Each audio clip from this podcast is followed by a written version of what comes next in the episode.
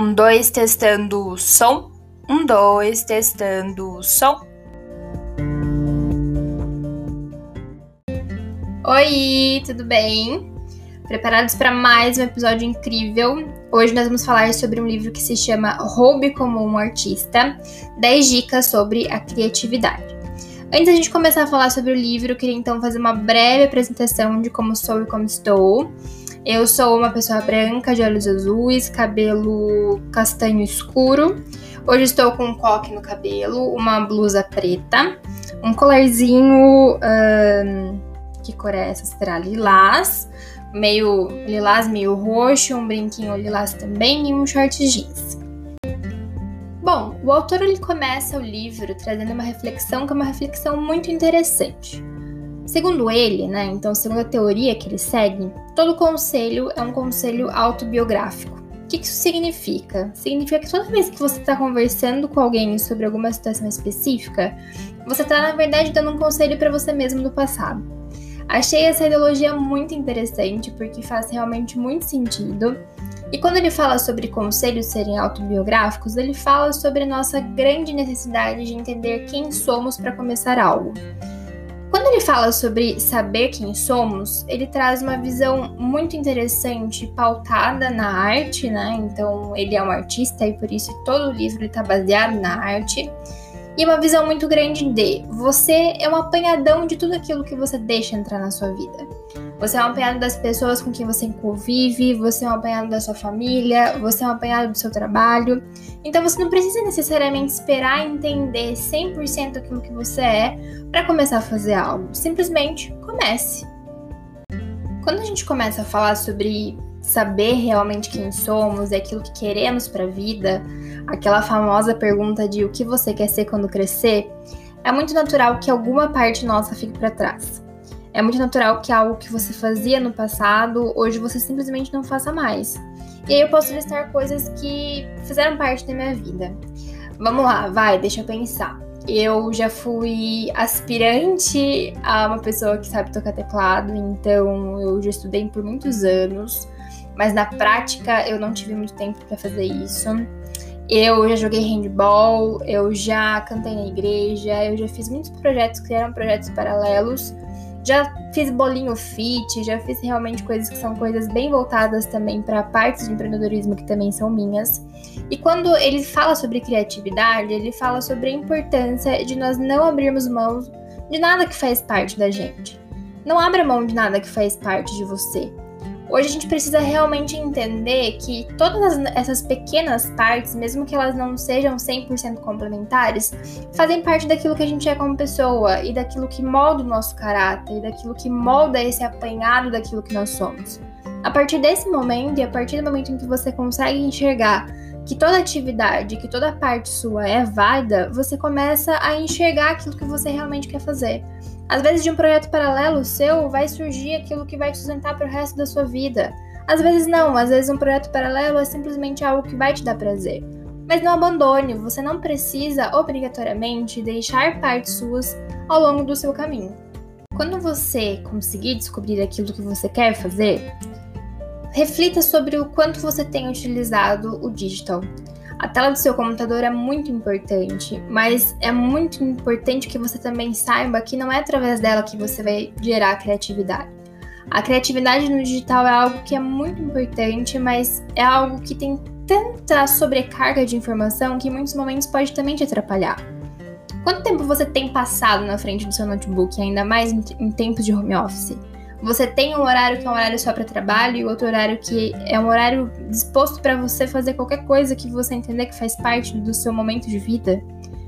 Austin ele traz uma visão que é uma visão muito interessante sobre o analógico e o digital. O digital é muito importante, mas o digital ele está muito pautado no momento em que a gente compartilha nosso trabalho, no momento em que a gente vai trazer aquilo para o mundo. Mas o trabalho em si, a criatividade em si, não está no nosso computador. A criatividade ela está muito voltada para o analógico. Se você tem esse espaço na sua casa, tenha uma mesa para utilizar suas mãos, para fazer um desenho, para escrever um diário, para colar um post-it, para realmente fazer algo que não sai do digital, algo que sai do analógico, algo que tenha o seu toque físico. em tempos de tanto distanciamento que a gente consiga trazer o toque físico para as nossas próprias relações. Mas nossa, Gabi, então esse é um livro que me incentiva a fazer artesanato, tricô ou coisas relacionadas a unicamente analógicos não digitais?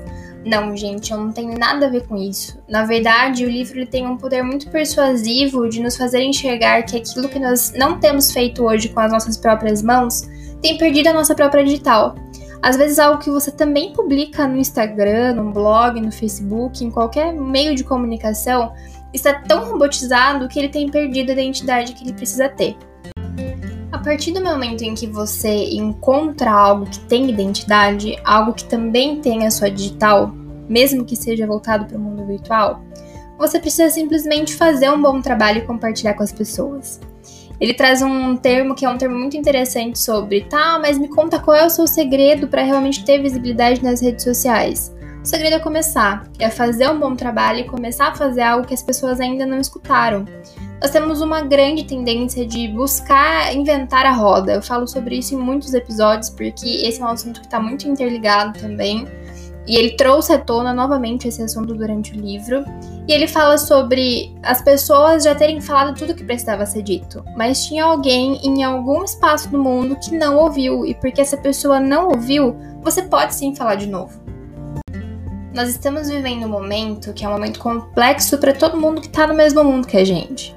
Não tem como pensarmos que falar sobre informação, falarmos sobre criatividade vai ser algo natural no momento em que existe tanta sobrecarga de informação. Nós somos aí bombardeados por notícias no Instagram, no LinkedIn, cobranças sobre produtividade e até autocobranças que, na minha opinião, são muito mais difíceis de serem trabalhadas. Mas nesse momento a gente precisa realmente entender que falar sobre criatividade é falar sobre subtração. Hoje, as pessoas que vão estar à frente do mercado e à frente do nosso tempo são pessoas que, consegui, que conseguiram entender aquilo que elas podiam deixar de fora para focar no que era realmente importante. Nós temos uma grande tendência de imaginarmos que pessoas extremamente criativas são pessoas produtivas o tempo todo. Mas existe uma linha muito tênue entre o nosso cansaço, que é um cansaço natural, e a improdutividade. Nós estamos numa fase de muita sobrecarga e de necessidade, de cobrança de produtividade. E quanto mais a gente se cobra disso tudo, mais a gente deixa de lado coisas que também são importantes. Hoje eu queria te lembrar que se você precisa tirar uma soneca, talvez isso seja mais produtivo do que ficar trabalhando meia hora sem estar 100% conectado com aquilo que você está fazendo. Não tô te dizendo que você vai parar no meio do expediente para ficar ali meia hora olhando pro nada. Não é isso que eu tô querendo dizer.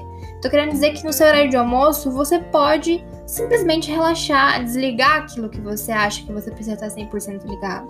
Você tem essa oportunidade.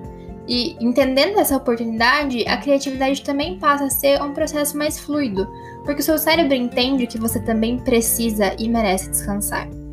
Aqui eu gostaria de te lembrar que o cafezinho durante o trabalho é tão importante quanto a planilha que você precisa entregar. Para falar sobre o poder do café, eu queria utilizar esse episódio para homenagear o Guilherme, que é um grande amigo nosso, um parceiraço de trabalho que ensinou muita gente de uma forma muito humilde. Além de ser professor também tecnicamente, ele foi professor de muitas pessoas profissionalmente. Ele é um cara que me faz lembrar muito sobre o quanto café é poderoso. Eu consigo, não consigo, na verdade, contar nos meus dedos quantas vezes ele me chamou para ir tomar um café quando eu já estava numa fase de bloqueio daquilo que eu precisava trazer como produtividade. É importante sim você ter pausas. Pequenas pausas são pausas que evitam grandes pausas. Então hoje eu queria realmente utilizar desse desfecho de episódio para deixar aqui o meu muito obrigada e a minha última homenagem, não só ao Guilherme, mas também a toda a família incrível que ele deixou aqui pra gente cuidar. E esse desfecho não é sobre tristeza, não, hein? Porque tem uma coisa que o Guilherme deixou como marca, é um sorriso que é um sorriso eternizado no nosso coração. Então hoje eu queria realmente deixar aqui mais uma indicação desse livro incrível, que é um livro muito curtinho, muito fluido. Você lê em um final de semana no máximo. Ele traz realmente um start do quanto as coisas que são importantes, muitas das vezes nós temos deixado de lado. Espero que esse episódio seja um combustível para que você comece a semana de uma forma diferente para que você enxergue que pequenas pausas são necessárias, para que você se encontre no seu processo criativo, mas que sobre todas as coisas você comece a enxergar que você precisa simplesmente começar usando as ferramentas que você já tem dentro das suas próprias mãos. Que tudo aquilo que você coloque para o mundo como autoral seu seja algo que tenha sua digital e que não seja algo simplesmente e unicamente mecanizado que você consiga realmente enxergar que a criatividade é importante não só para o artista e que você também é um artista. Entendendo então que você é um artista, o meu desejo a você no final desse episódio é que você tenha curiosidade para descobrir como é que você rouba coisas como um artista. Um super beijo e um sorriso de orelha a orelha para você e a gente se vê no próximo episódio.